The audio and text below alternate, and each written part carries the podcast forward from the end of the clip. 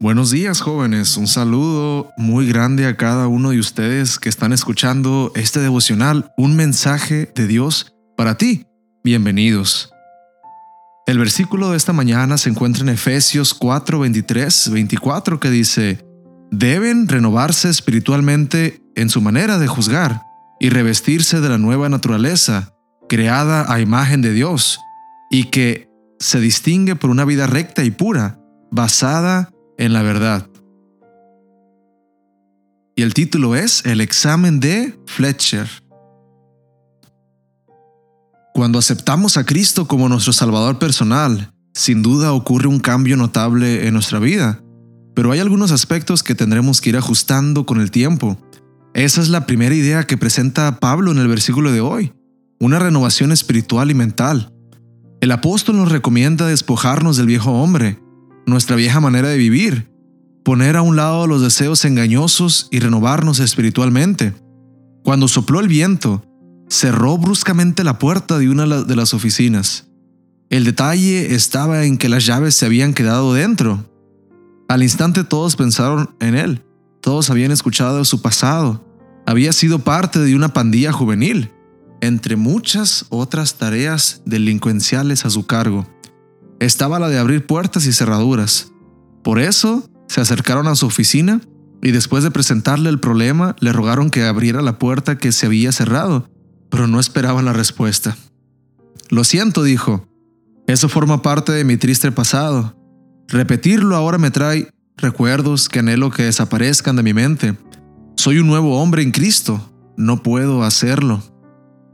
John Wesley dijo que John Fletcher era el hombre más santo que había conocido en Europa y en América, y que lo era porque diariamente se examinaba para saber si su proceder estaba de acuerdo con los planes de Dios, para lo cual se hacía varias preguntas.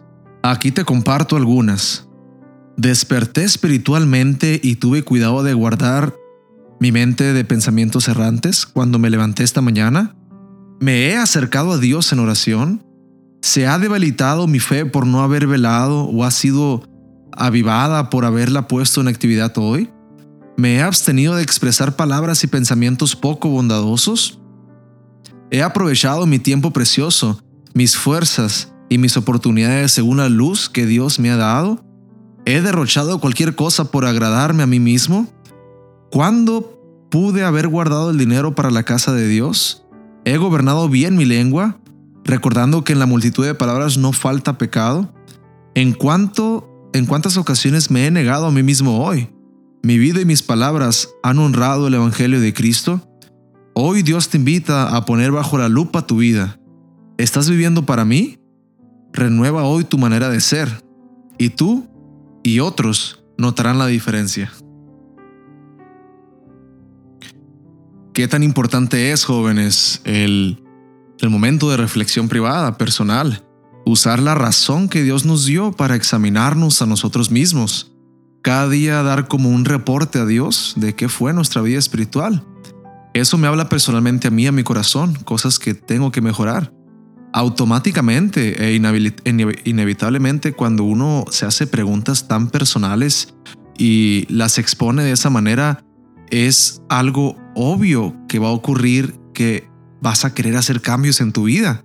Vas a ver en las maneras en que estás cadeciendo y vas a querer arreglar ese, ese punto en el cual estás faltando, por lo cual es muy importante hacerte preguntas. Esas preguntas que se encontraban en el devocional podrían ser una base, pero recuerda que cada vida es un mundo diferente y tú deberías de ser capaz de hacerte preguntas únicas para ti cuestionarte esas cosas que ya haces monótonamente, automáticamente, día tras día, y llegar a una conclusión de que preguntándote, examinándote, puedes cada día renovar tu relación con Dios para que sea mejor. Teniendo todo esto en mente, acompáñame joven a hacer una oración para que Dios nos ayude a tener esa fortaleza de autoexaminación. Oremos.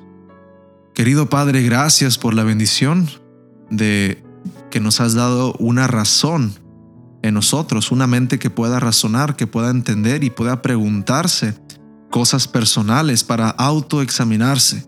Te pedimos que esta mañana tú cambies lo que tengas que cambiar, tú te quedes con nosotros, Padre, y nos ayudes a tener la fortaleza que solo Cristo da para aquel aspecto de nuestra vida que esté cadeciendo espiritualmente pueda ser mejorado hoy en Cristo Jesús.